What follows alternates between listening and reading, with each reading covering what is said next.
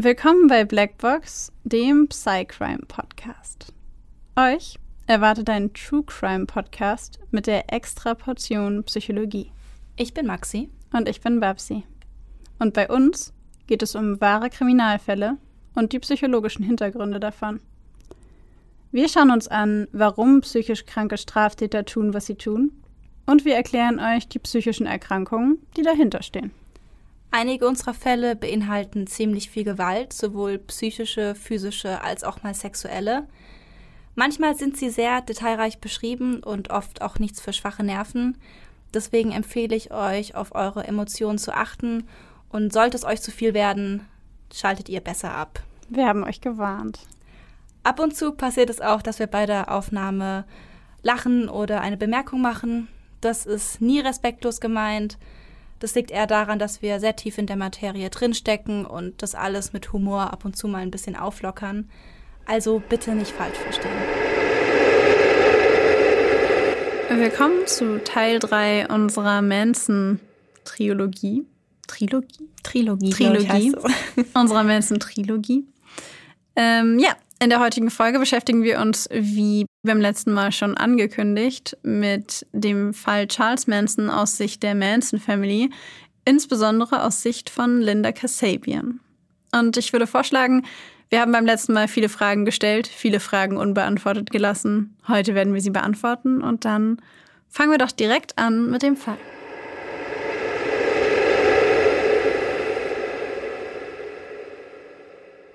Es ist Juli 1969. Die Sonne knallt heiß auf das Dach des Wohnwagens.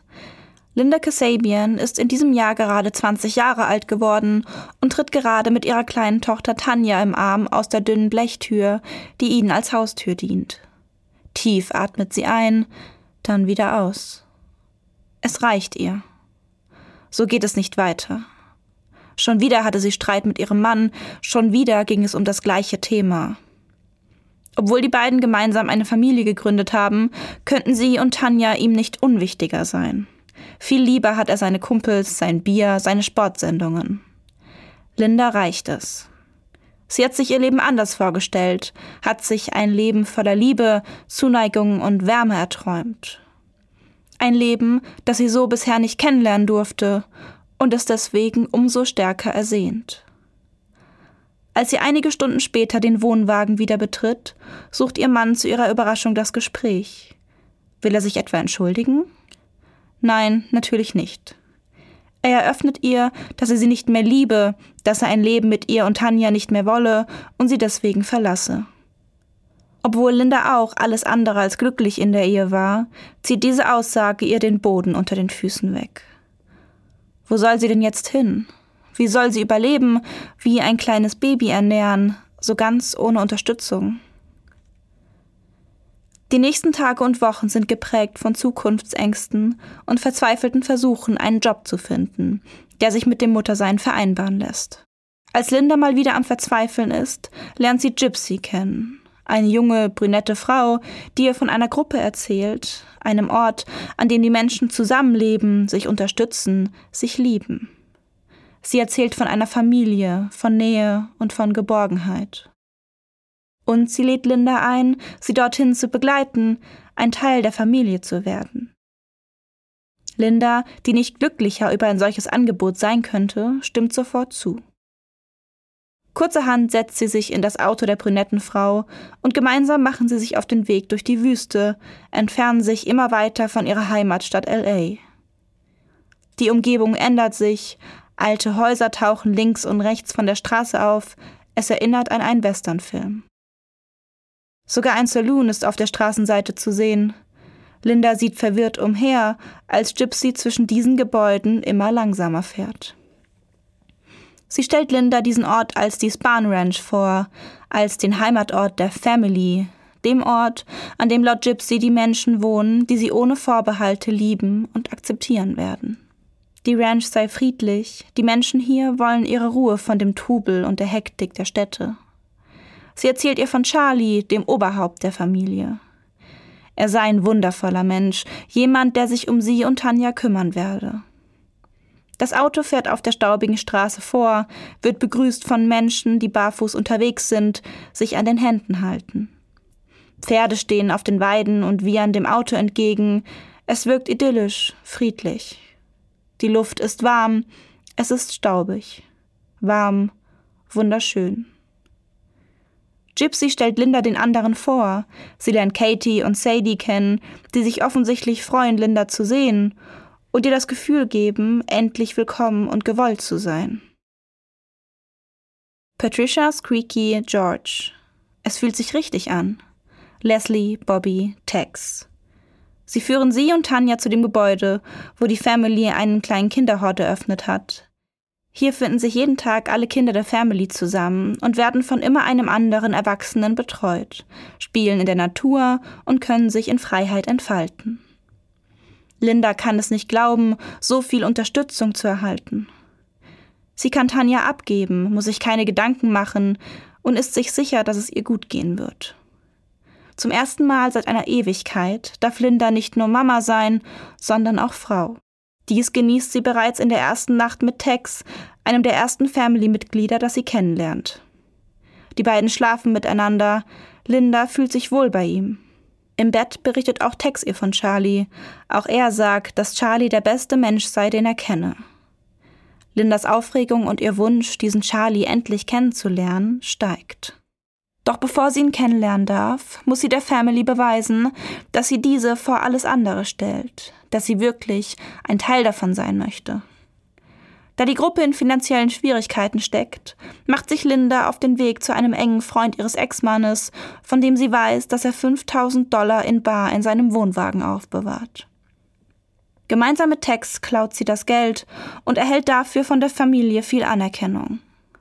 Nun wird sie sogar als würdig erachtet, den großen Anführer Charlie kennenzulernen. Gemeinsam mit Gypsy geht sie auf das Haus zu, in dem Charlie wohnt. Sie ist nervös. Was, wenn er entscheidet, dass sie nicht in die Family passt? Was, wenn er sie wegschickt? Doch all ihre Sorgen sind unbegründet. Sobald Charlie die junge Frau erblickt, geht er wortlos auf die Knie, legt die Hände an Lindas Beine und befühlt ihre Waden, dann steht er auf und blickt ihr tief in die Augen. Er nimmt ihr Gesicht in seine Hände und sagt ihr, wie froh er sei, dass sie nun Teil der Family ist. Linda kann sich kaum rühren, fühlt sich wie hypnotisiert von diesem fremden Mann, von dem eine magnetische Kraft auszugehen scheint. Er ist charismatisch, mächtig, einschüchternd, doch nicht auf eine unangenehme Weise. Endlich hat Linda das Gefühl, angekommen zu sein. Einige Tage später erscheint ihr Ex-Mann auf der Ranch. Er brüllt auf dem großen zentralen Platz herum. Neben ihm steht der Freund, dem Linda die 5000 Dollar entwendet hat. Er ruft nach ihr, sucht sie überall. Linda beobachtet die Situation ängstlich aus einem der Häuser heraus, blickt nervös durch die Gardinen. So sieht sie, wie Charlie auf die beiden Männer zugeht und sie in sein Haus geleitet, und wie sie wenig später wieder hinaustreten. Sie sprechen noch einmal kurz miteinander, dann verlassen ihr Ex-Mann und sein Freund die Ranch, ohne noch einmal ihren Namen zu rufen. Verblüfft lässt Linda die Gardine sinken. Charlie hat sich um sie gekümmert, hat sie beschützt. Es ist, als wäre Charlie der Vater und sie alle sind seine Kinder, um die er sich liebevoll und aufopferungsvoll kümmert. Mittlerweile leben 32 Erwachsene und sieben Kinder auf der Spahn Ranch. Das Leben hier ist leicht, die Tage gefüllt von Harmonie und Dankbarkeit. Die Gruppe verbringt ihren Tag zusammen in der Sonne und der Natur, in der Mitte Charlie, der singt, Gitarre spielt, Geschichten erzählt und Meditationen anleitet. Er ermuntert die Gruppe immer wieder, sich von ihrem eigenen Ego zu lösen, sich von weltlichen, materiellen Dingen loszusagen. Je mehr Linda das tut, desto mehr hat sie das Gefühl, im Einklang mit der Family zu sein. Er gibt ihnen neue Namen wie Squeaky, Katie, Sadie, Lulu. Linda genießt dieses Gefühl der Verbundenheit. Es ist das Leben, das sie sich immer gewünscht hat.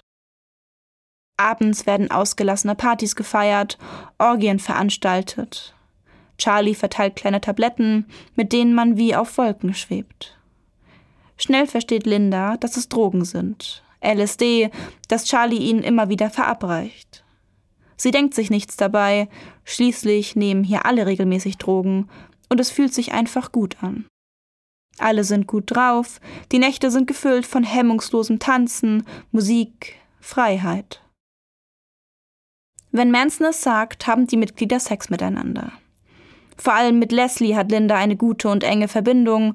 Unter Drogeneinfluss schlafen die beiden Frauen auch miteinander.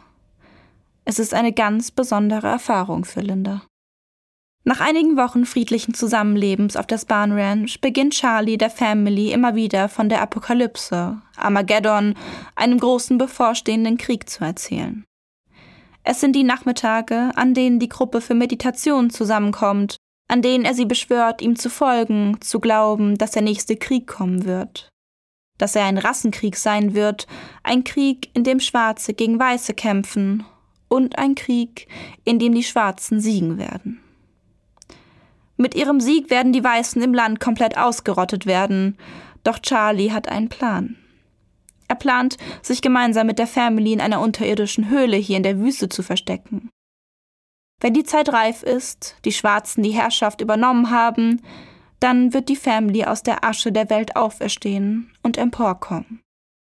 Sie werden die Schwarzen von dem Thron stoßen, den sie sich dann gerade erst genommen haben, und sie werden Charlie an ihrer Stadt an die Spitze der Gesellschaft setzen, als wahrer Anführer und Wegweiser der neuen Ordnung. Denn schwarze Menschen, so ist Charlie sich sicher, sind zwar in der Lage, sich gegen die weiße Mehrheit zu wehren und diese in einem Krieg zu besiegen, sind jedoch gleichzeitig noch lange nicht so weit entwickelt wie Weiße. So seien sie schon von Natur aus nicht in der Lage, ein Land zu regieren, und da komme Charlie ins Spiel. Obwohl diese Geschichte im ersten Moment absurd wirkt, glaubt Linda, was Charlie sagt. Schon seit Jahren verschlechtert sich die Stimmung der Schwarzen im Land. Immer wieder gehen sie auf die Straße, man hört von einer radikalen Gruppe, die sich Black Panthers nennt, und durch Proteste und Demonstrationen auf den Rassismus und die Benachteiligung aufmerksam machen. Sie haben den Schlachtruf Black Power auf den Lippen, und nicht selten kommt es bei ihren Demonstrationen zu Ausschreitungen. Außerdem belegt Charlie seine Aussagen mit Songs seiner Lieblingsband The Beatles und mit Zitaten aus der Bibel. Alles wirkt so schlüssig, so real. Es muss wahr sein. Das glauben auch die anderen Mitglieder der Family.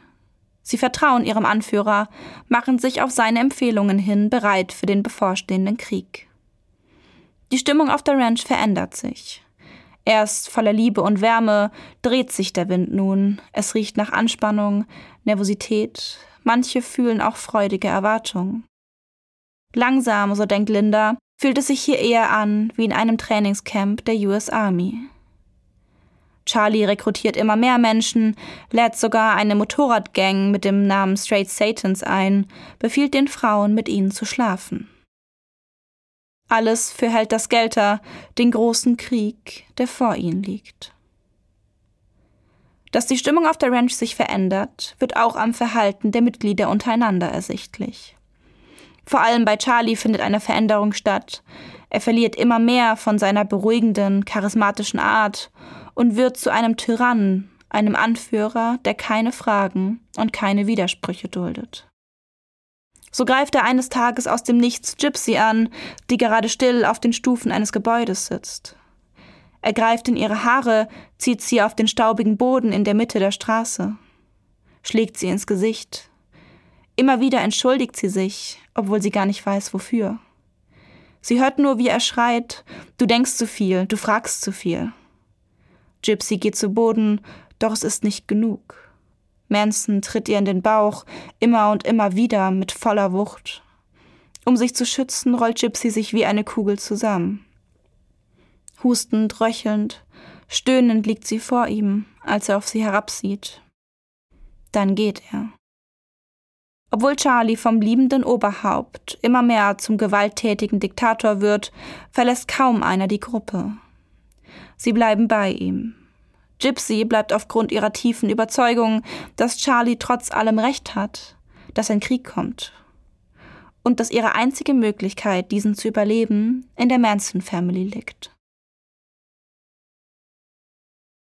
Es ist der 8. August 1969. Linda sitzt gemeinsam mit Patricia Cranwinkle, die von allen nur Katie genannt wird, und Susan Atkins, die von Charlie den Namen Sadie bekommen hat, im Auto. Sie warten auf Tex, unterhalten sich aufgeregt über das heutige Abendprogramm, für das Charlie sie ausgewählt hat. Sie dürfen gemeinsam mit Tex auf eine Creepy Crawly Mission, einen Ausflug, in dem sie in Häuser einbrechen und den Menschen, die dort leben, deutlich zeigen, dass jemand in ihrem Haus ihrem sicheren Zuhause war. Sie räumen Kühlschränke aus, wühlen sich gut sichtbar durch Schubläden und Schränke, manchmal stehlen sie auch. Das Wichtigste an diesen Aufträgen ist es, Angst bei den Bewohnern zu hinterlassen. Angst vor den Schwarzen, Angst vor Black Power.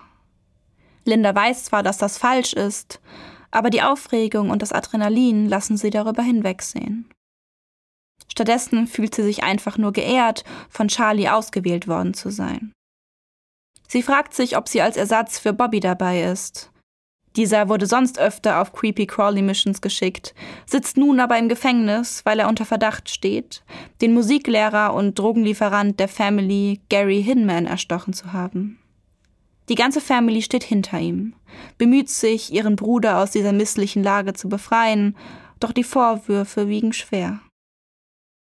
Aber heute Abend möchte Linda nicht an Bobby denken. Heute Abend ist sie diejenige, die vorne sitzen darf.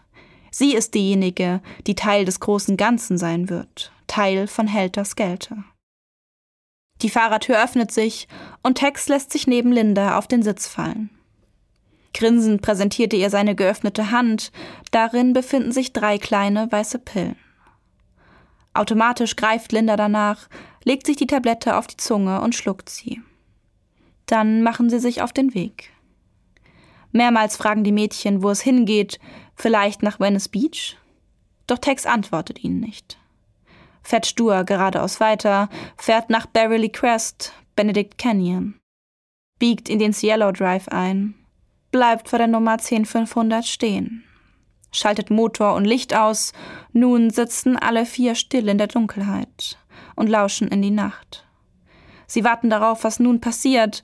Es ist Viertel nach zwölf. Die Lichter im Haus sind an. Offensichtlich ist jemand im Haus und wach. Linda ist irritiert. Soweit sie weiß, finden Creepy Crawly Missions nur dann statt, wenn sie sich sicher sind, dass die Hausbewohner schlafen. Doch bevor sie Tex fragen kann, springt dieser aus dem Auto und verschwindet zwischen den Bäumen. In seinen Händen erkennt Linda ein Seil und einen Kabelschneider.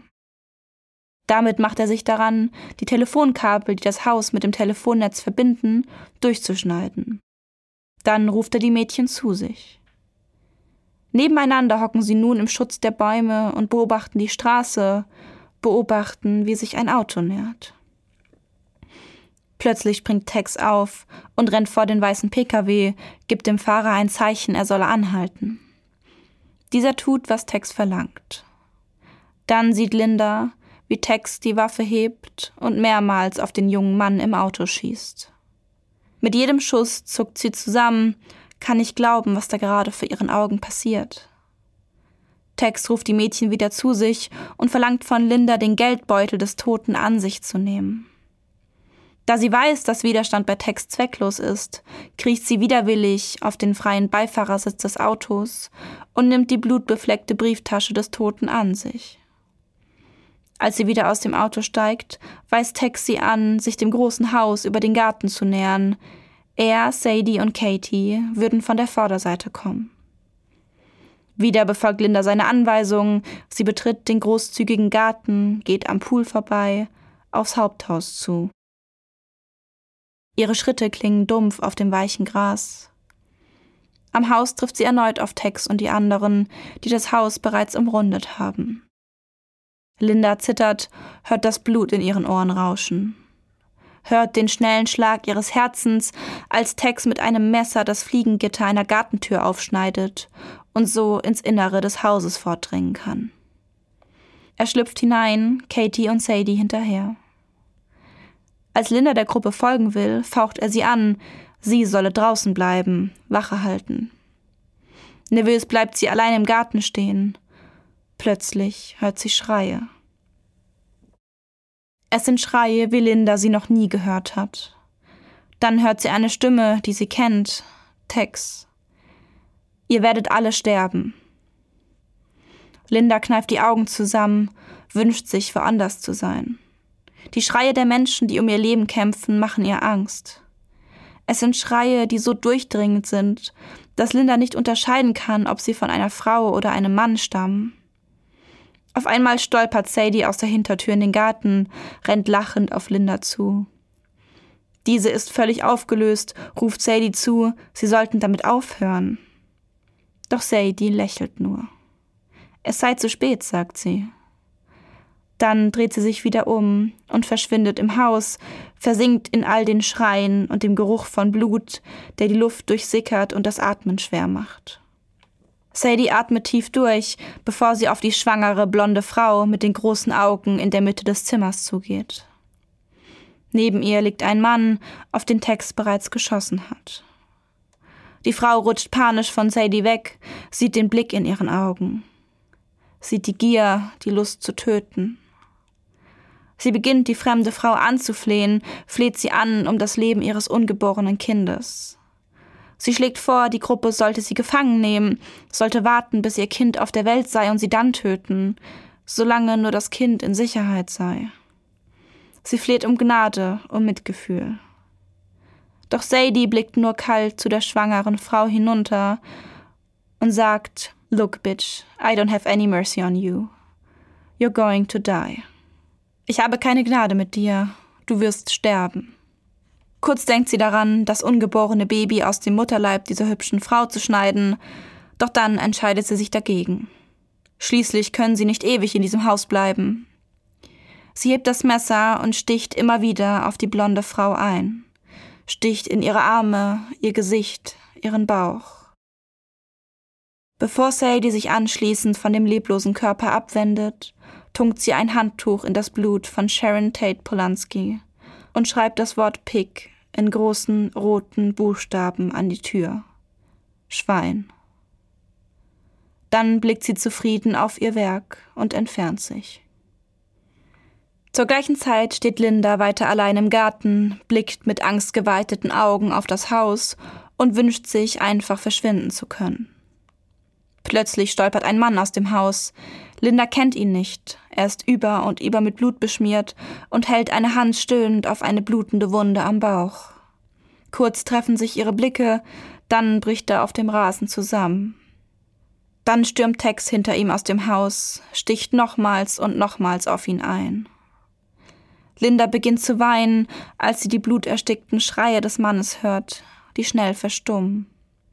Bevor sie sich die Tränen wegwischen kann, rennt eine unbekannte Frau aus dem Haus.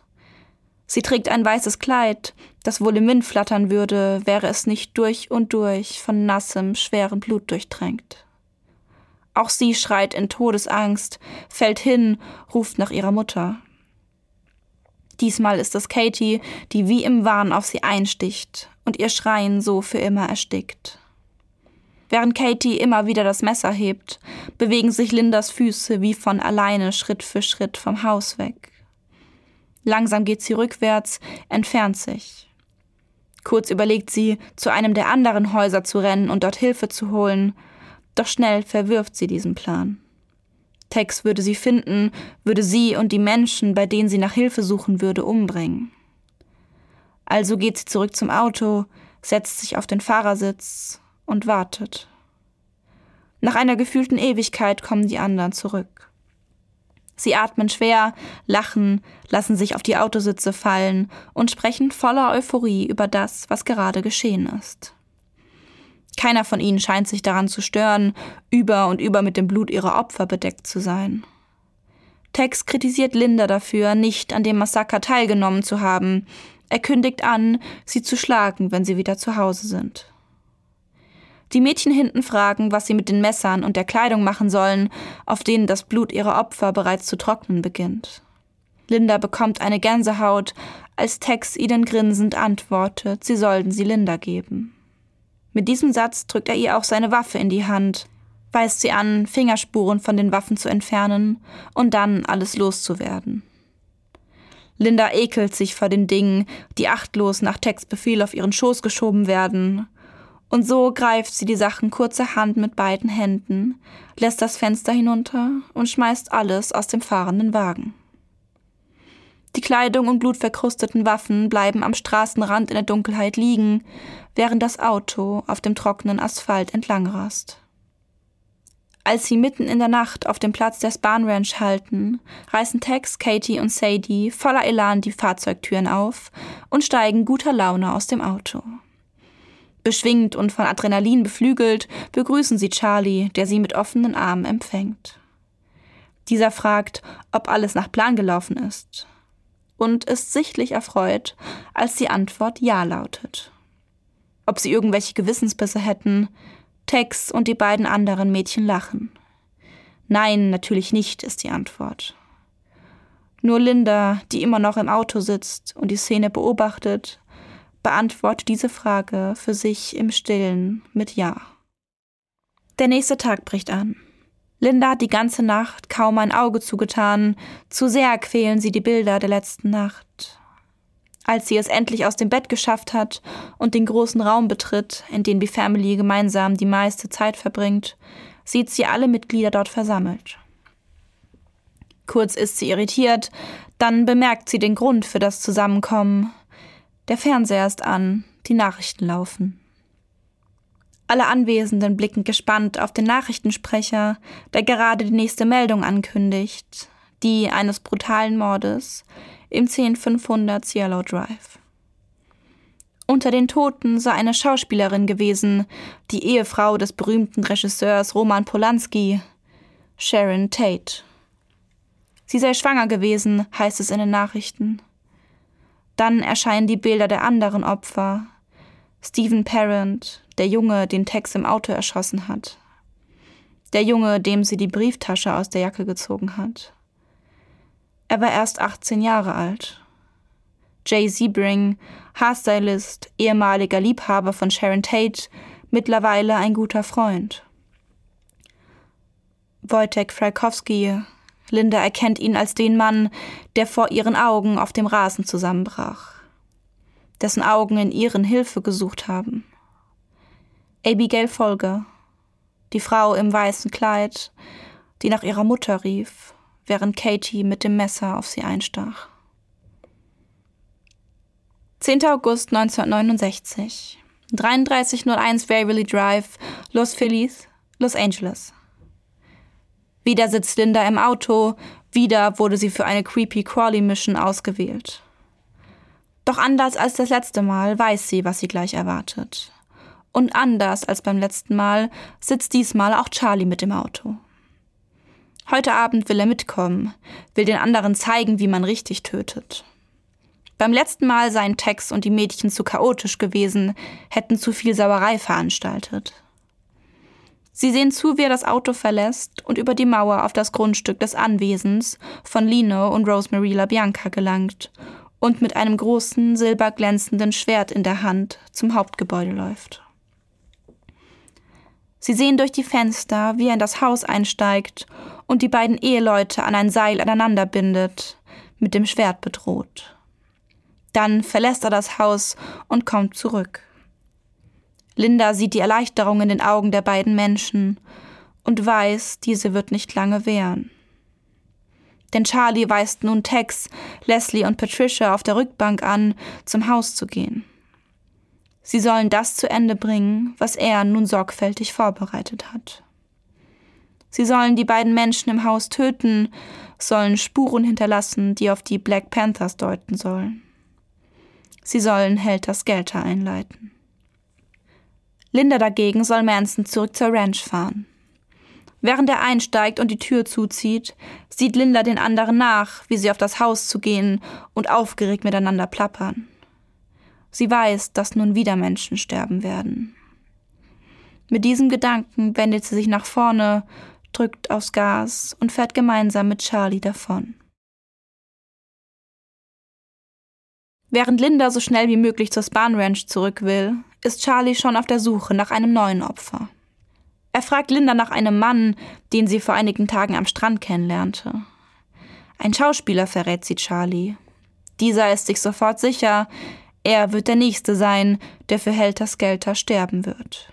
Und er wird der Erste sein, der durch Lindas Hand stirbt.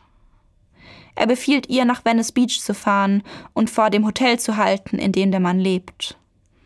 Dann gibt er Linda einfache Anweisungen für das, was nun folgen soll. Sie soll zu seinem Zimmer gehen, dort an die Tür klopfen. Wenn er aufmacht, soll sie mit dem Messer, das Charlie ihr in die Hand drückt, einfach seine Kehle aufschlitzen. Ganz einfach, keine große Sache. Linda steigt die Treppen hinauf zum Zimmer des Mannes, den Charlie als Opfer ausgewählt hat, und klopft tatsächlich an die Tür. Sie hofft, dass er nicht da ist, dass er sich irgendwo in einer Bar vergnügt. Doch sie hört Schritte, die sich nähern, dann öffnet sich die Tür. Entschuldigung, ich habe mich wohl an der Tür geirrt, stammelt sie hastig, dann macht sie auf dem Absatz kehrt und läuft den Hotelflur entlang, stürmt nach draußen und steigt wieder zu Charlie ins Auto. Das ist er nicht, sagt sie, und hofft, dass Charlie nicht bemerkt, dass sie ihn gerade anlügt. Kurz sieht er sie stumm an, dann richtet er den Blick nach vorne und schlägt vor, einfach nach Hause zu fahren. Erleichtert startet Linda den Motor. Am nächsten Morgen versammelt sich erneut die gesamte Family vor dem einzigen Fernseher auf der Span Ranch, um die Nachrichten zu sehen. Erneut hören sie von einem grausamen, skrupellosen Mordfall, dem zwei weiße Amerikaner der Oberschicht zum Opfer gefallen sind. Rosemary LaBianca wurde laut den Sprechern mit 28 Messerstichen getötet. Ihrem Körper wurden nach ihrem Tod 13 weitere Postmortem zugefügt. Ihr Ehemann Lino LaBianca wurde mit 26 Messerstichen getötet. Es werden Bilder gezeigt, Bilder von blutbeschmierten Wänden, auf denen Worte wie Rise oder Death to Pigs stehen. Bevor Linda sich wieder abwendet, wird der Kühlschrank der LaBiancas gezeigt. Auf diesem stehen in tropfenden, braun-rötlichen, verschmierten Buchstaben die Wörter Helter Skelter. Linda tritt nach draußen, hebt das Gesicht zur Sonne und denkt nach. Das ist nicht das Leben, das sie wollte, ein Leben unter Mördern. Sie möchte kein Teil der Family mehr sein. Plötzlich hört sie Schritte hinter sich, sie dreht sich um, Charlie steht vor ihr. Er bittet sie darum, am nächsten Tag Bobby, der nach dem Mord an Hinman als Tatverdächtiger festgenommen wurde, im Gefängnis zu besuchen und sicherzugehen, dass er dem Polizisten nichts Falsches erzählt. Linda lächelt Charlie an, antwortet ihm, sich darum zu kümmern. Während dieser sich zufrieden entfernt, reift in Linda ein Plan. Ein Plan, endlich von der Span Ranch zu entkommen.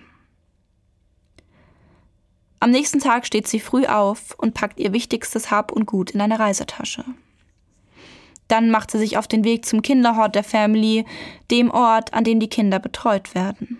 Sie möchte Tanja mitnehmen, möchte mit ihrer kleinen Tochter fliehen. Doch diese ist gerade mit den anderen Kindern und einigen Erwachsenen bei einem nahegelegenen Wasserfall. Er ist zu weit weg, Linda hat keine Zeit, sie von dort zu holen und zu fliehen. Sie muss sich entscheiden, entweder geht sie jetzt ohne ihre Tochter oder bleibt mit ihr. Linda entscheidet sich für Ersteres, hofft, Tanja irgendwann zu einem späteren Zeitpunkt abholen zu können. Sie dreht sich um und sucht Charlie auf, trifft diesen im Bett liegend an. Sie teilt ihm mit, nun Bobby besuchen zu gehen und verabschiedet sich von dem Mann, den sie einmal für den Sohn Gottes gehalten hat. Während sie das tut, zittert sie vor Angst. Kann er nicht vielleicht doch ihre Gedanken lesen, ihre Angst riechen? Doch Charlie reagiert nicht. Er nickt nur, dreht sich grummelnd um und vergräbt das Gesicht wieder in den Laken. Linda verlässt das Haus, steigt ins Auto und fährt davon, so schnell sie kann. Ihr Ziel ist nicht das Gefängnis, sondern New Mexico. Dort angekommen, versteckt sie sich, voller Angst, dass Charlie und seine Family sie finden könnten.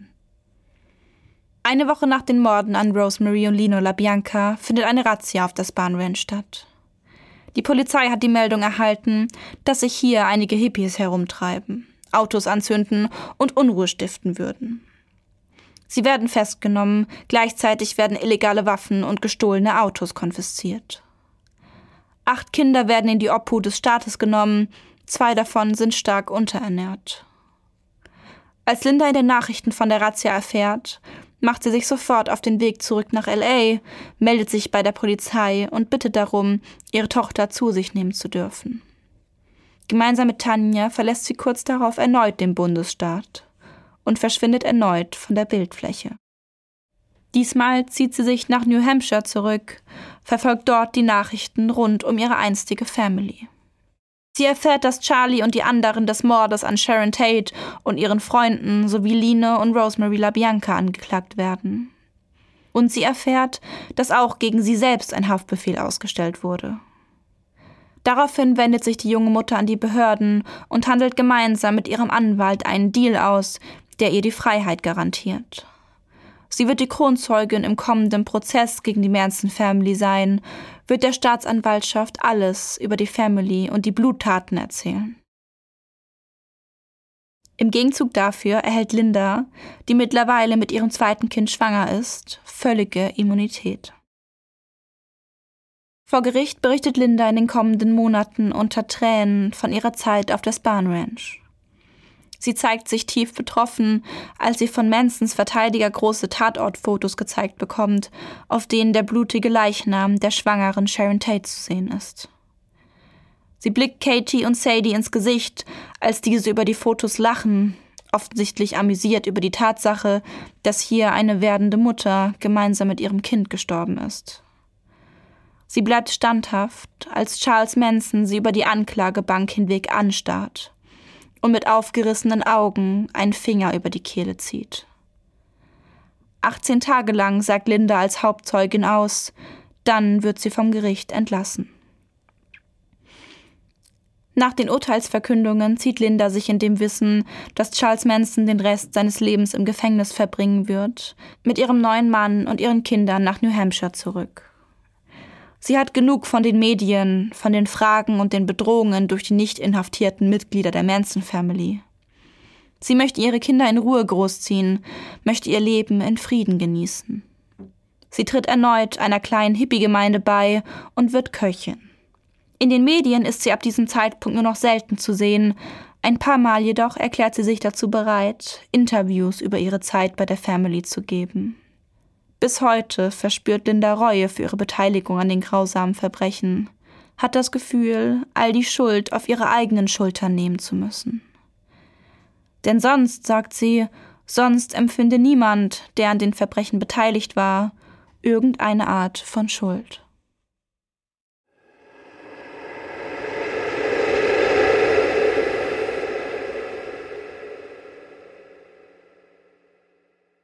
Für mich war das nochmal so eine ganz neue Perspektive auf den Fall von Charles Manson, weil ich mich nie so intensiv damit beschäftigt habe, welche Perspektive die Kronzeugin hatte.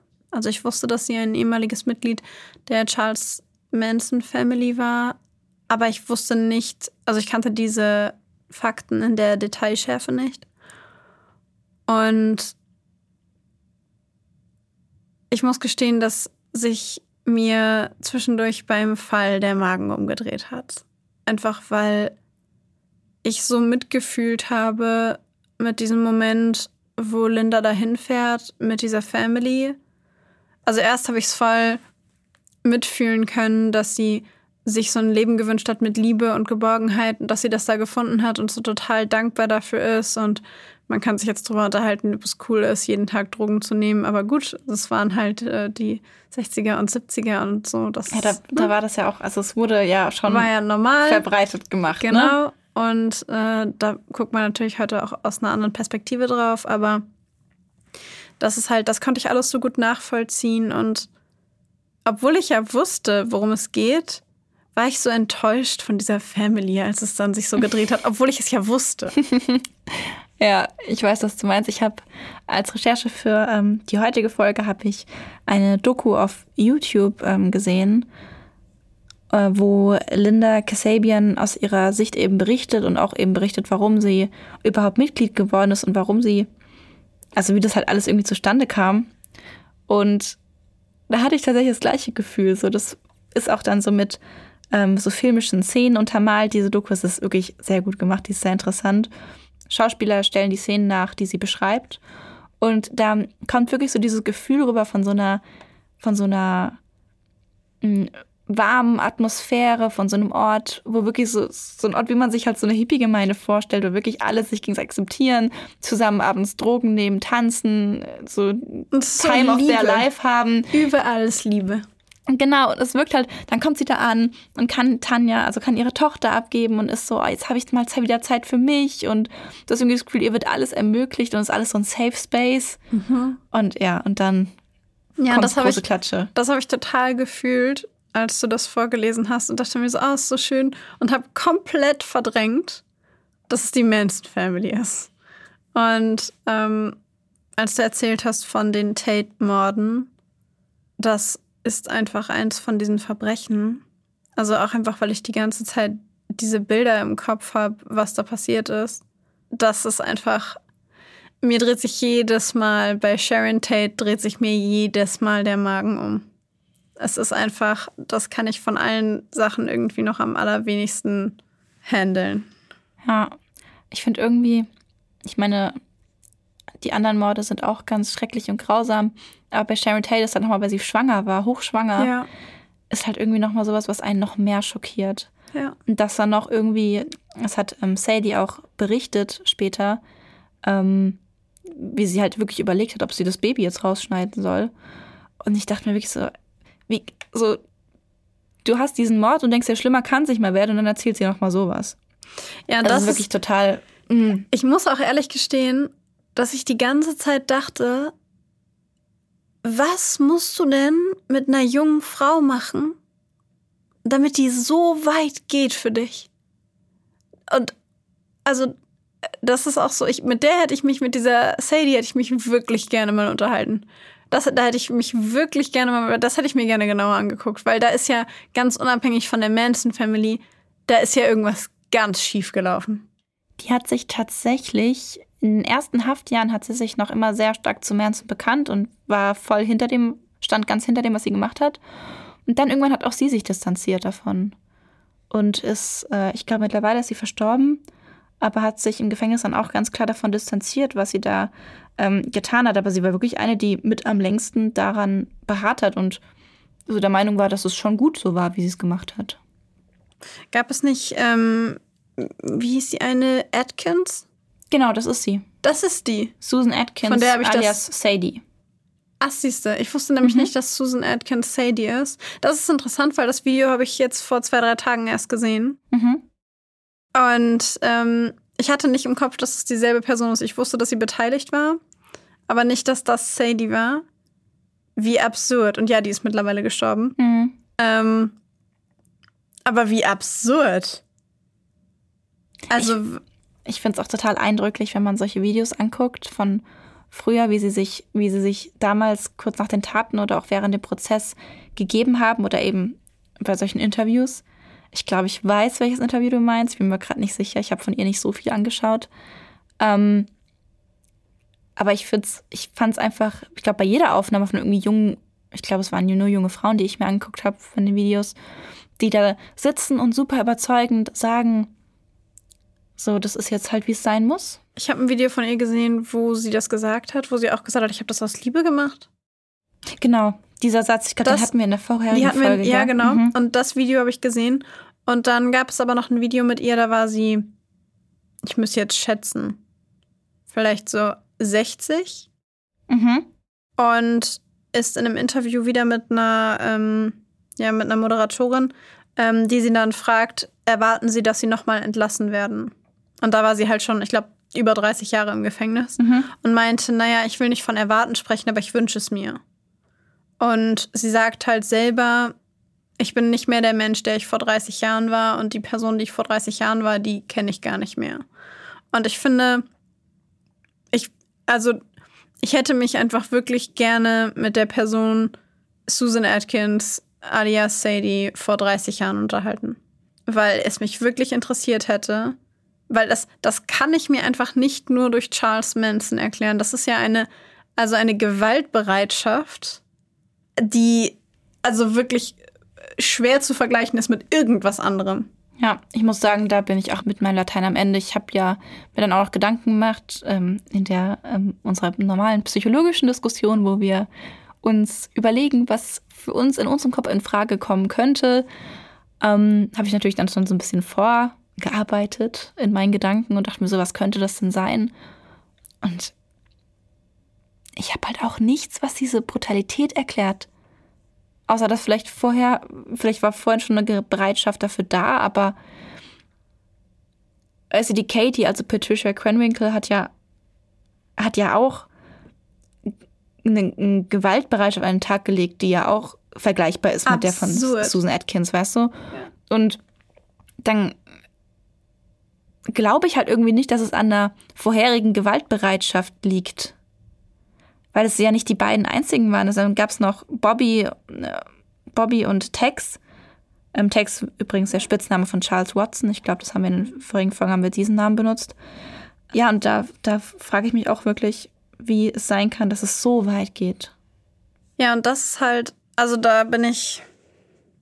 Ich meine, ich kann mir natürlich, man kann natürlich immer sagen, ja, es geht um Macht und um, äh, wie mächtig fühle ich mich. Und ähm, wenn man dann aus Verhältnissen kommt, in denen man sich ohnmächtig fühlt oder auch nicht lieb gehabt fühlt oder nicht geliebt fühlt, nicht akzeptiert, nicht anerkannt, dann kann das natürlich immer zu Frustration, Aggression etc. führen.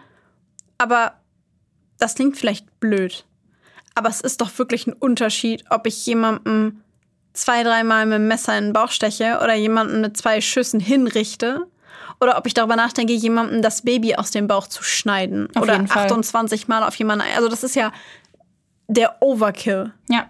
Und das verstehe ich nicht. Das ist etwas, das ich nicht verstehe. Dass sie für ihn getötet haben, das kann ich auch nicht verstehen, aber ich kann das nachvollziehen, theoretisch. Mhm. Ähm, was nicht heißt, dass ich das selber machen würde. Ja, da gibt es irgendwelche Erklärungsansätze, die man halt irgendwie so herziehen kann, genau. warum das irgendwie zustande gekommen sein könnte. Mhm. Theoretisch, ja. Aber dieses, also wobei die ja äh, massiv unter Drogen standen. Das stimmt, sogar zum Tatzeitpunkt standen sie unter Drogen. Ja, ja. die haben ja mhm. vorher Drogen genommen. Mhm. So kleine.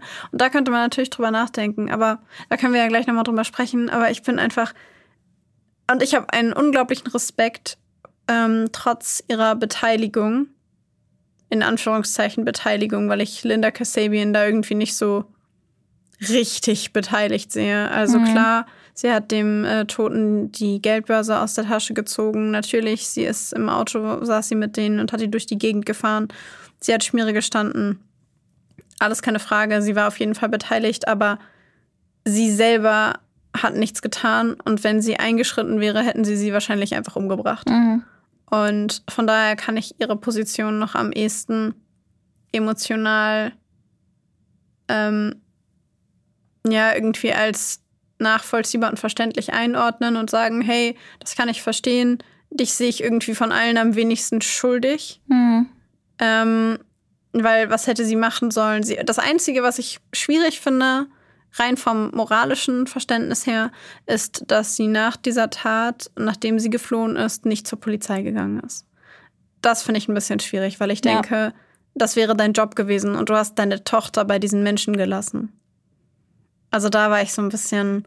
Aber ich habe sehr, sehr viel Respekt vor ihr dafür, dass sie sich getraut hat, als Kronzeugin gegen Charles Manson auszusagen, obwohl er sie ja offensichtlich vor Gericht bedroht hat. Ja, nicht nur er. Ähm, die Manson-Family bestand ja aus vielen Mitgliedern und ja. davon waren ja nur eine Handvoll ähm, dann vor Gericht und wurden dann auch inhaftiert. Ja. Und ganz viele andere waren ja dann vor dem Gericht, haben irgendwie saßen da, haben irgendwie demonstriert dafür, dass man Charles Manson noch freilassen soll und die haben sie auch aktiv bedroht. Ja. Und ähm, das ist auch ein Grund, warum sich dann irgendwann abgesetzt hat und ähm, äh, da komplett den Ort gewechselt hat oder den Heimatort gewechselt hat. Nachvollziehbar. Ja, voll, weil es einfach ständig irgendwelche Bedrohungen weiterhin gab. Also die, diese Menschen der Family haben nicht aufgehört, nachdem Manson inhaftiert war. Bestand die Manson Family, das weiß ich nämlich gar nicht, bestand die Manson Family danach noch weiter? Die bestand noch weiter. Noch lange? Es gibt, da habe ich tatsächlich eine sehr sehr spannend, ähm, eine, ich glaube, eine Doku oder so ein Dokufilm auch wieder gesehen. Ähm, da muss ich jetzt mal ganz kurz Schleichwerbung für RTL Plus, was früher TV Now war, machen. Da ist eigentlich sehr viel Trash-Mist drauf, aber da sind auch teilweise sehr gute Sachen drauf, nämlich eben diese eine Dokufilm über Charles Manson, wo ähm, unveröffentlichte Aufnahmen von Manson-Mitgliedern nach der Inhaftierung von Charles Manson, äh, nach der Festnahme von Charles Manson ähm, gezeigt wurden. Das sollte eigentlich ursprünglich mal ein, ein, Film werden, eben über die Manson Family. Da wurde aber irgendwie die Veröffentlichung irgendwann gestoppt und diese Aufnahmen wurden nie veröffentlicht. Und jetzt, ich meine, 2017 wurden die anscheinend jetzt wieder gefunden, neu aktiviert, keine Ahnung, und wurden zu diesem Dokufilm verpackt und sind jetzt eben da verfügbar. Und da sind Aufnahmen von jungen Frauen, ganz kurze Haare mit einer Waffe in der Hand, die da sitzen. Manson ist schon inhaftiert, steht schon vor Gericht. Also der Anführer in Anführungszeichen ist nicht mehr da. Und sie sitzen da und sagen, ähm, ich weiß nicht mehr, ich glaube ganz, dieses Zitat kriege ich jetzt nicht mehr zusammen, aber ähm, dass es gerechtfertigt ist zu töten und ähm, die Menschen, die sterben, sind selbst schuld und alles, was die, was sie tun, tun sie aus Liebe und aus ähm, Nächstenliebe und Selbstlosigkeit. So in diesem Tonus reden sie dann die ganze Zeit und so vollkommen überzeugt mit dieser Waffe in der Hand sitzen sie da und gucken so in die Kamera und es ist total weird. Und dann werden Mädels gefragt, äh, liebst, liebt ihr Charles Manson oder liebst du Charles Manson? Und diese jungen Frauen sitzen da und gucken so in die Kamera und sagen so, ja, ich liebe Charlie. Es ist ganz, ganz surreal, das Skurril. zu sehen. Total, total. Ähm, sehr interessant, aber deswegen weiß ich, dass sie auch danach noch weiter bestand eine Weile. Aber nicht, also daraus hat sich nichts weiteres mehr nee, irgendwie, das, das ist dann nicht. irgendwann vorbei. Aber das wäre, ich würde ja unfassbar gerne mal mit jemandem reden, der damals dazugehörte. Also, falls ihr jemanden kennt da draußen, der jemanden kennt, der jemanden kennt, ihr kennt das Spiel, der in der Manson Family gewesen ist oder damit zu tun hatte, dann immer her mit den äh, Introductions. oh, das also. wäre wirklich, wär wirklich sehr interessant. Ja, wirklich. Also das. Äh ähm, ja, wir haben ja vorhin über das Thema Drogen gesprochen. Ähm, vielleicht können wir mal so ein bisschen zusammen überlegen, welche Rolle das LSD beispielsweise auch bei all diesen Sachen gespielt hat. Ich meine, soweit ich weiß, hat Charles Manson ja eigentlich gar kein LSD oder nur sehr selten mal LSD genommen. Aber in der Manson Family selber sind ja gefühlt einfach LSD-Partys gefeiert worden. ähm, ja, und ich weiß halt nicht, ob, ähm, also inwieweit das vielleicht was damit zu tun hat. Und ich finde es halt super auffällig, dass er selber nichts davon konsumiert ähm, oder es kaum konsumiert und es aber seinem ganzen Clan gibt, weil ich halt aus der heutigen Perspektive so denke, du kannst die Leute halt auch richtig schnell abhängig davon machen und dann bleiben sie halt auch, weil sie sich denken, ich könnte gehen, aber wenn ich gehe, wo kriege ich mein LSD her? Mhm. Ja, ich denke, das hat bestimmt mit eine Rolle gespielt. Und da gab es ja ganz viele Aspekte, die irgendwie Charles Manson genutzt hat, um die Mitglieder der Family an sich zu binden. Und bei dem LSD, das hat er tatsächlich nie oder nur ganz selten genommen. Wenn er es genommen hat, dann nur, um irgendwie neue, unsichere Mitglieder zu zeigen, dass es jetzt schon okay ist, Drogen zu nehmen, weil ich mache es ja auch. Mhm. Ähm, hat es aber sonst tatsächlich nie genommen und hat es sehr aktiv dazu genutzt, ähm, seinen Anhängern das Gefühl zu geben, dass sie keine Kontrolle haben und dass sie auf ihn angewiesen sind. Also er hat zum Beispiel dann allen LSD gegeben und ich meine, gut, ich muss sagen, ich habe persönlich jetzt noch nie LSD genommen, aber ich nehme an, dass man da den Bezug zur Realität verliert. Und ich weiß, dass man da den Bezug zur Realität verliert. Woher weißt du das? Möchtest du das jetzt hier genauer? Ähm, ich, habe, ich habe Patienten, die mir das erzählt haben. Mhm. Die erklären einem tatsächlich sehr, sehr ausführlich, wie Drogen funktionieren. ähm, genau, und eben auf diesen LSD-Trips, wo du ja wirklich teilweise komplett den Bezug verlierst und da gibt es auch manchmal so im in Filmen gibt es auch manchmal so, so Trip, so wie wenn irgendwie so Szenen sind, wenn jemand einen Drogentrip hat und dann irgendwie sind da ganz viele Farben und alles bewegt ja, sich. ja, ja, ja, ja, so ist es angeblich ja wirklich. Ja, genau. Und so in diesem Stil ähm, löst dann, soweit ich weiß, LSD aus.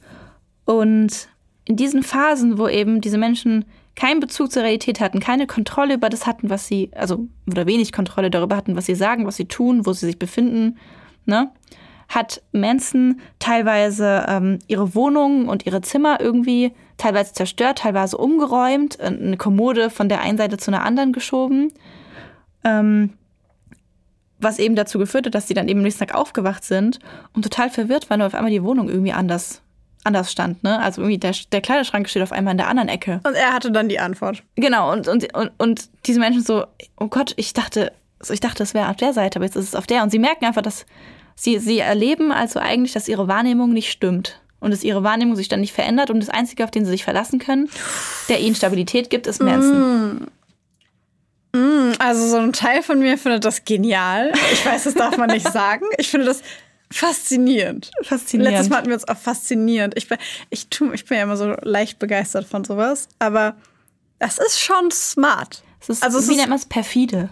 Ja. Ja. Also gruselig, es ist und widerlich. gruselig. aber smart. Es, ja, und es funktioniert ja. Ich meine, offensichtlich, Ja, natürlich. natürlich funktioniert Natürlich funktioniert es. Ich meine, das sieht man ja auch in äh, beispielsweise in Familien, in denen eine bestimmte Wertevorstellung oder bestimmte Wertesysteme vorhanden sind, auf die sich alle committed haben. Wenn da irgendwie eine Person dann mit drin ist, die der Meinung ist, irgendwas stimmt hier nicht, also dass in der Familie irgendwelche Sachen in Ordnung sind, die es eigentlich nicht sind. Und äh, die, irgendjemand in der Familie dann das Gefühl hat, irgendwas stimmt hier nicht und das kommuniziert, wird ja auch quasi äh, generalisiert von allen gesagt, nein, deine Wahrnehmung ist falsch und nicht die Wahrnehmung aller anderen, sondern du checkst einfach nicht, was real ist. Und dann sorgst du ja damit einfach krass dafür, dass die Leute sich nicht mal mehr auf sich selber verlassen. Ja, eben. Und dann sind Das diese Leute destabilisiert halt krass. voll. Und dann sind die Leute da auch ja schon in einem Rahmen, wo sie schon aufgenommen wurden von dieser Family, von dieser warmen, schönen, liebevollen Gemeinschaft. Ähm, Manson hat ja oft auch ähm, Menschen in die Familie reingeholt, die irgendwie selbst sexuellen körperlichen Missbrauch erlebt haben, die selbst Schwierigkeiten hatten mit ihrer Herkunftsfamilie, die teilweise unsicher waren, äh, ne, emotionale Schwierigkeiten hatten, die sich halt nach Sicherheit gesehnt haben, dann ist da diese Familie, die sie aufnimmt, Charlie, dieser Anführer, der Sicherheit symbolisiert. Und äh, dann sind sie schon in, diesem, in dieser Umgebung, wo sie sich wohlfühlen. Und dann haben sie diese, wieder diese Momente, die Unsicherheit geben und das Gefühl haben, dass sie doch nicht alles unter Kontrolle haben. Und dann ist aber wieder Charlie, der sagt, hey, ich bin hier, ich regel das für dich, ich mach das für dich, so I wie got your immer. back, girl. Ja, genau. Ja, das ist, ja. Das ist halt, es ist halt total nachvollziehbar, dass du dich dann halt in diesen Strudel von, okay, irgendjemand anders kümmert sich um mich, wenn ich auf die Ranch komme, gebe ich meinen Kopf am Eingang ab und irgendjemand anders macht das. So, Ja. das ist halt, aber es ist auch nachvollziehbar. Voll. Nicht richtig, aber nachvollziehbar. Und ich glaube ehrlich gesagt, dass es tatsächlich wahrscheinlich gar nicht schwer ist. Ich meine, ich kenne das aus so einer ganz leichten Form, also wirklich nicht vergleichbar, aber vom Prinzip. Ähm, wenn man so in Gruppendynamiken eine Person hat, die alles organisiert und alles plant, habe ich das Gefühl, ist der Rest der Gruppe relativ schnell dabei, seinen Kopf an der Tür abzugeben, weil es diese eine Person gibt, die sich ja eh um alles kümmert. Ja, das stimmt. Und ich Wie finde, das ist so ein Gruppenarbeit in der bisschen, Schule. ja, ich finde, das ist so ein ganz bisschen, nur vom Prinzip, so ein bisschen vergleichbar mit diesem, ich gebe Kontrolle an jemand anders ab, weil offensichtlich hat die Person das im Griff. Ja, und dann noch gepaart mit diesem Urbedürfnis der Sicherheit. Ja. Ja. Und akzeptiert werden und den ganzen, den ganzen Spaß. Jetzt stellt sich halt natürlich die Frage, okay, ähm, das ist jetzt ja irgendwie nachvollziehbar, ne? Sicherheit und bla bla bla. Wir können verstehen, warum Menschen Teil der Manson Family wurden. Und ah, vielleicht können wir noch kurz darüber sprechen, was wir denken, warum dieses, diese Annahme oder diese Überzeugung davon, dass der Rassenkrieg halt das Geld da kommt, so einfach so akzeptiert wurde von allen. Weil ich meine, einfach nur Mitglied dieser Familie zu sein, wo man sich wohlfühlt und wo man sich angekommen fühlt, finde ich nachvollziehbar. Das, denn die nächste Stufe, die ich dann irgendwie weird finde, ist eben einfach anzunehmen, die Vorstellung, dass jetzt ähm, die Apokalypse kommt und dann natürlich, dass ähm, am Ende der absolute Höhepunkt des Schocks, dass sie eben für ihn auch getötet haben. Was denkst du denn? Also, ich könnte mir halt vorstellen, dass, ähm, also zum einen glaube ich, dass du Menschen, ich, ich überlege, wie formuliere ich das jetzt vernünftig, wenn man mit Leuten das erste Mal rausgeht und man Alkohol trinkt, dann entsteht ja durch ähm, die gesenkte Hemmschwelle etc. Ähm, entstehen viel schneller soziale Beziehungen. Es ist viel einfacher, Freundschaften aufzubauen, zwischenmenschliche Beziehungen aufzubauen, wenn alle was getrunken haben.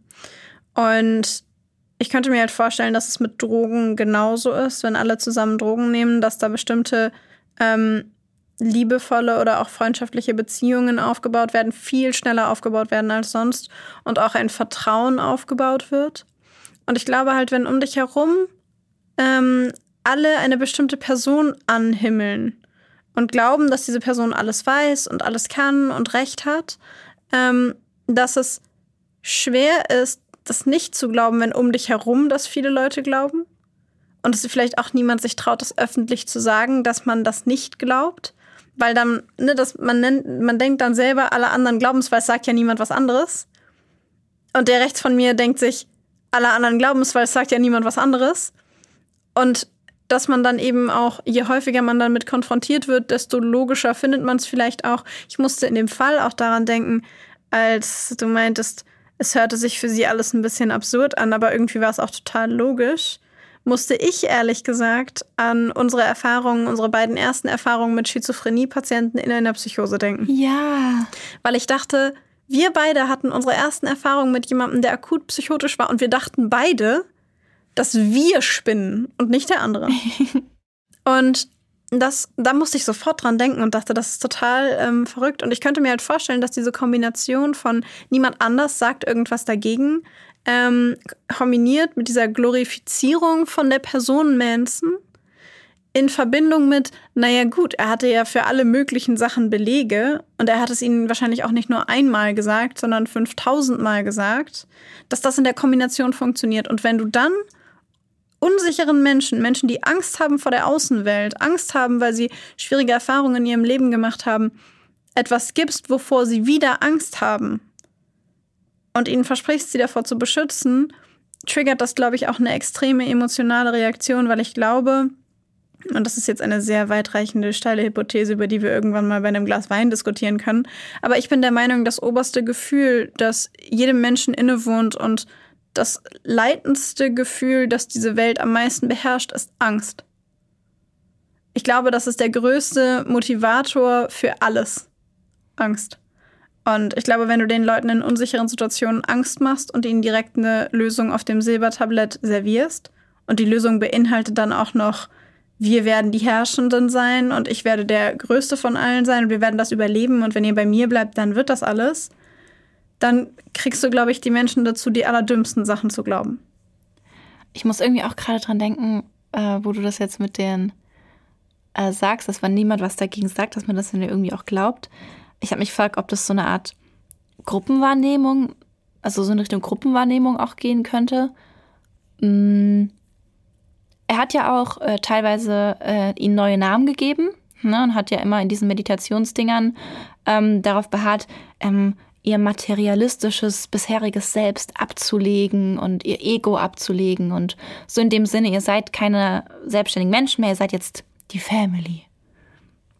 In diesem Sinne und mhm. schafft dadurch so eine ganz starke Gruppenwahrnehmung mhm. und Zugehörigkeitswahrnehmung.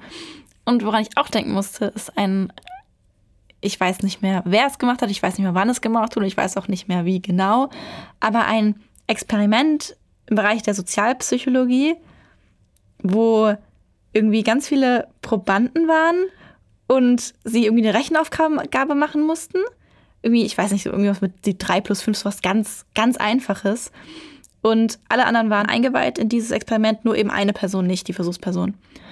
Und diese Versuchsperson schreibt dann natürlich, kann dann bei 3 plus 2 5 auf und kann aber irgendwie die Ergebnisse der anderen sehen von der Gruppe und sieht zum Beispiel, dass sie alle vier oder sechs rausschreiben. Also, oder dass sie alle durchgehend vier schreiben. Und die Menschen in diesen Experimenten waren dann so verunsichert davon, dass alle anderen ganz sicher sind, dass es vier ist. Teilweise haben die dann auch noch eben erklärt, warum sie glauben, dass es vier ist und haben da eine ganz abstruse Rechenwege irgendwie dargestellt. Und obwohl das total behämmert ist, haben fast alle von diesen Versuchspersonen, wenn ich es richtig im Kopf habe, dann ihre Ergebnis geändert und haben dann gesagt, ja, es ist vier. Sehe ich auch so. Ich erinnere mich an das Experiment. Ja, das oder? ist genial. Das ist genial. Und es ist ja, also das ist ja dann irgendwie ja. eine vereinfachte Form von dem, was du sagst, wenn da sich vielleicht jeder denkt, okay, das ist ein bisschen absurd, aber der eine macht das so überzeugend und erklärt uns das irgendwie. Und irgendwie die anderen scheinen es ja auch zu glauben, dann wird es schon so sein. Ja. Ich musste auch an, es gibt noch ein anderes Experiment, an das ich gerade denken musste, wo du es angesprochen hast. Ich weiß auch nicht mehr, welches es war und wann es gemacht wurde. Bitte helft uns an der Stelle, wenn ihr es wisst, dann schreibt es uns gerne irgendwie bei Instagram zum Beispiel. Ähm, nur so ein kleiner Hinweis, Blackbox, der Podcast, alles kleiner zusammengeschrieben. Aber das Experiment, auf das ich hinaus wollte, da kamen Leute in einen Raum rein Und ähm, jeder in dem Raum hat, ich weiß gar nicht mehr, irgendwie die rechte Hand hochgehalten oder hat sich irgendwie hingestellt oder so und stand einfach vor dem Stuhl. Und dann kam eine Person rein und hat gesehen, okay, alle stehen und hat sich dann auch hingestellt. Und das andere waren halt alles involvierte Leute, die das wussten und die eingeweiht waren. Und das eine war die Versuchsperson. Und dann haben sie eine von den involvierten Personen auch ausgetauscht. Und die neue Person ist dann auch reingekommen und hat gesehen, dass alle stehen. Ähm, und hat sich dann auch hingestellt. Und dann haben sie das so lange gemacht, bis da nur noch Probanden drin waren und niemand mehr, der tatsächlich eingeweiht war daran, dass es ein Versuch war.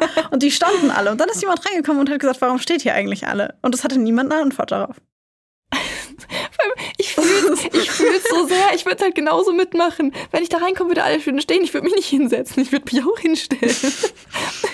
Ja, und das, also da, das kam mir auch in den Kopf, wo du es gerade erzählt hast, weil ich finde, dass es auch sehr also das hat halt diesen, ne, das ist halt ja, Sozialpsychologie, Massenpsychologie, wie man auch immer es nennen möchte. Aber da musste ich auch dran denken und das könnte ich mir halt auch vorstellen, dass das einfach super viel damit zu tun hat, ähm, dass sie das geglaubt haben und dass sie das alles mitgemacht haben. Ja. Dann kommen wir jetzt aber zu unserer letzten und wichtigsten Frage ja eigentlich. Wir haben jetzt erklärt, warum Leute Teil der Manson Family geworden sind, was wir glauben, ne? Also hier erklärt, wir stellen hier keine Diagnosen oder sagen irgendwie so wird's, so ist es auf jeden Fall gewesen, sondern wie immer überlegen wir nur, was wir uns vorstellen könnten, was passiert sein könnte, was eine Rolle gespielt haben könnte. Genau, also Family-Anhänger werden check, die Apokalypse, also an die Apokalypse glauben, check. Jetzt aber, warum haben sie auch für ihn getötet?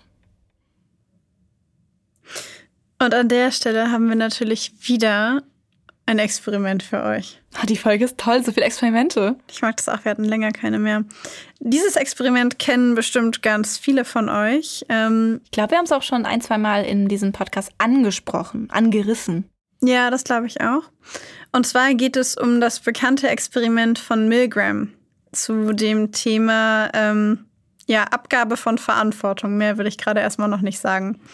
Und zwar war das ein Experiment, das vor etwa 50, 60 Jahren stattgefunden hat vom US-amerikanischen Psychologen Stanley Milgram, der ähm, folgendes Experiment aufgesetzt hat. Er hatte Probanden, die auf die Anweisung eines Studienleiters anderen Menschen Elektroschocks verpassen sollten. Jetzt kann man erstmal denken, das macht doch kein Mensch. Abwarten. Und zwar sollten diese Probanden einem anderen Menschen immer dann einen Elektroschock verpassen, wenn dieser eine Aufgabe falsch gelöst hat.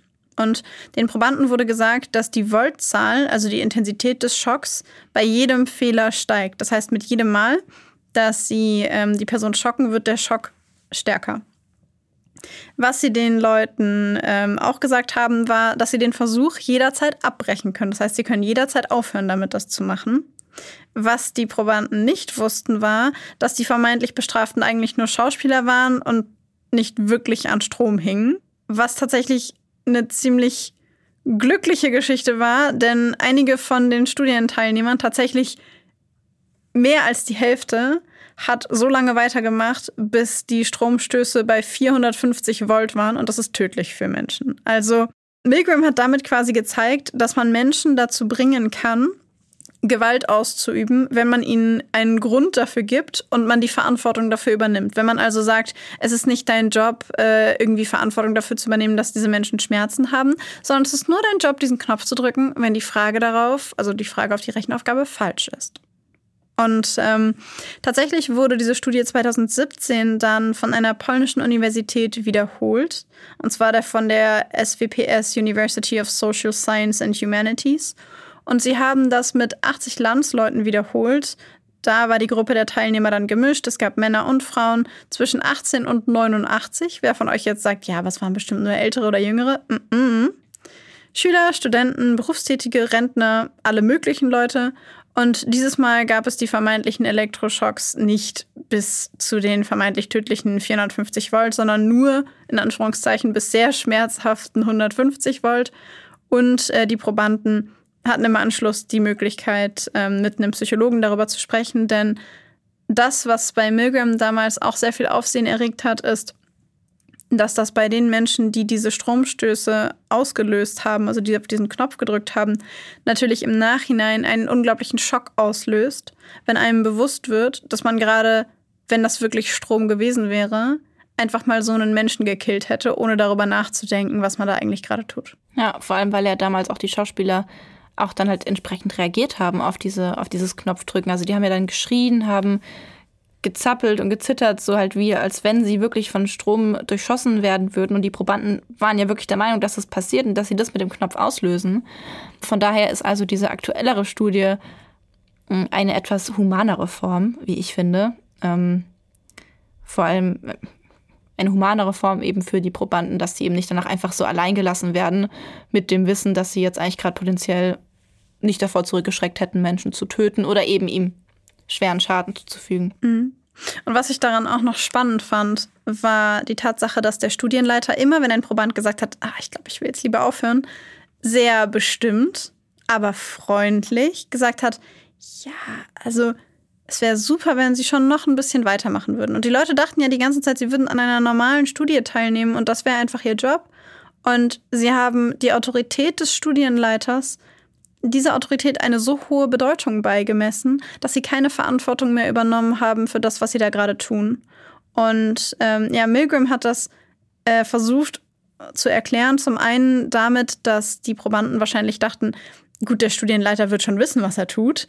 Also mache ich jetzt einfach so lange weiter, wie der Studienleiter mich freundlich drum bittet. Und selbst wenn ich dann sage, ja, kann ich jetzt, ich will eigentlich aufhören, wenn er dann sagt, ja, jetzt können Sie doch noch mal, dann äh, machen die Leute weiter, weil sie denken, naja gut, es ist ja seine Verantwortung. Und das Zweite ist, dass, ähm, das fand ich ganz interessant, dass man natürlich nicht gesagt hat, dass man von keinem Strom auf 150 Volt oder so geht, sondern es waren immer nur so 10 bis 15 Volt mehr. Und es war für die Menschen einfach schwer zu rechtfertigen, möglicherweise in ihrem Kopf, warum 180 Volt okay sind, aber 195 Volt im nächsten Schritt nicht. Und äh, da muss ich wieder an den altbekannten Frosch im Kochtopf denken. Mhm. Ähm, es wird einfach wärmer und wärmer und wärmer und irgendwann merkt man gar nicht, dass das Wasser kocht. Ja.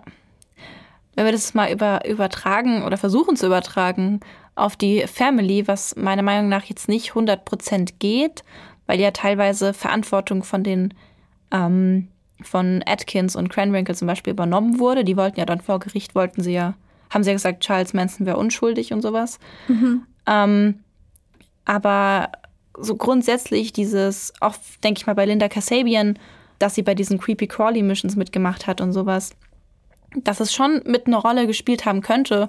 Und was ich finde, was man beachten muss, ist, bei diesem Experiment sind diese Leute in einen Versuchsraum reingekommen und hatten dann einen Leiter, den sie davor nicht gekannt haben. Ne? Und es hat gereicht, eine unbekannte Person zur Autorität zu haben. Und es hat, das hat eben so weit gereicht, dass sie tödliche Stromstoße verpasst haben. Und dann haben wir da jetzt Menschen, die schon längere Zeit in, diesem, in, in dieser Gemeinde leben und die Charles Manson teilweise für den Sohn Gottes halten. Ja. Also mehr Autorität geht ja dann für diese Menschen nicht. Und ähm, dann sagt der Sohn Gottes, die, die Person, die du am allermeisten schätzt, respektierst, bewunderst, ähm, sagt, es ist jetzt nötig für eben für den Helterskelter, für unser Überleben, ist es ganz arg wichtig, dass du jetzt hier diese Person tötest. Ja. Also sowieso ein Kollateralschaden auf dem Weg zum größeren Gut. Was ich super interessant fand, war die Tatsache, dass dass am Anfang es ja erstmal nur so kleinere Diebstähle waren, irgendwie 5000 Euro irgendwo. Das ist schon, ne, ist eine Straftat, keine Frage. Mhm. Aber das war jetzt erstmal keine äh, Tat, bei der jemand körperlich zu Schaden gekommen ist. Aber es fing ja mit so kleineren Sachen an.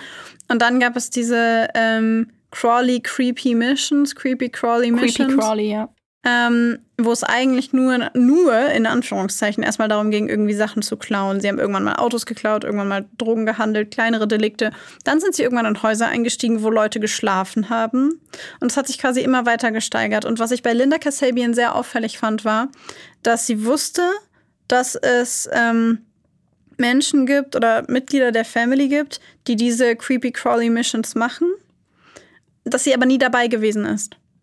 Und das allererste Mal, dass sie dabei ist, ist ein so derart bestialischer Mord, Mehrfachmord, dass sie jeglichen Glauben daran verliert, dass das okay ist. Und die Frage, die ich mir stelle, ist, Hätte Charles Manson sie vorher dazu gebracht, mit Drogen zu dealen, noch Autos zu klauen, ähm, vielleicht irgendwie leichte Körperverletzungen, creepy crawly mischen, crawly, creepy, was auch immer mischen, bei Leuten, ähm, die schlafen, da irgendwie nicht mal was klauen, sondern nur in Anführungszeichen einbrechen und nur in Anführungszeichen Dinge aus den Schränken nehmen, ob sie dann nicht auch weitergegangen wäre, wenn er sie da langsamer rangeführt hätte, weil so ist es wie ähm, jemanden gar nicht schocken und dann auf 450 Volt aufdrehen. Ja. Und da hätten die Probanden wahrscheinlich auch gesagt, das mache ich Sie sind ja irre. Ja. Ja, stimmt, dass wenn er sie kleinschrittiger dahin gebracht hätte, ob sie dann doch dazu in der Lage gewesen wäre. Ja. Spannende Frage. Ich würde die Folge mit dieser Frage und gerne einem Zitat beenden, das der Sozialpsychologe, der an der polnischen Studie mitgewirkt hat, ähm, ja, selber danach gesagt hat, was ich persönlich ähm, ganz passend finde. Und zwar hat er gesagt, ein halbes Jahrhundert nach Milgrams Originalstudie zur Unterwürfigkeit gegenüber Autoritäten ist eine überwältigende Mehrheit weiterhin willig, einen hilflosen Menschen durch einen Stromschlag hinzurichten. Ja, und diese Unterwürfigkeit auch noch in Verbindung mit dem überzeugten Glauben daran, es aus Liebe, es für das größere Wohl, für Helter Skelter zu tun, für den Sohn Gottes zu tun, hat dann vielleicht, wir wissen es nicht, diese ganz unglückliche Mischung gemacht, die dann eben zum Tod von so vielen Menschen geführt hat. Ich weiß nicht, wie es euch geht. Mich macht die heutige Folge sehr nachdenklich in puncto auf Motivation menschlichen Verhaltens und ähm, ja, die Verantwortungsübernahme für eigene Handlungen. Vielleicht geht es euch auch so. Und ähm, ja, ich würde vorschlagen, mit diesem eher nachdenklichen Ende beenden wir die heutige Folge und damit unsere Trilogie über Charles Manson und die Manson Family. Genau, damit sind wir am Ende angekommen. Wir hoffen, euch hat die Trilogie gefallen soweit, sowas gefallen kann. und in diesem Sinne sagen wir Tschüss!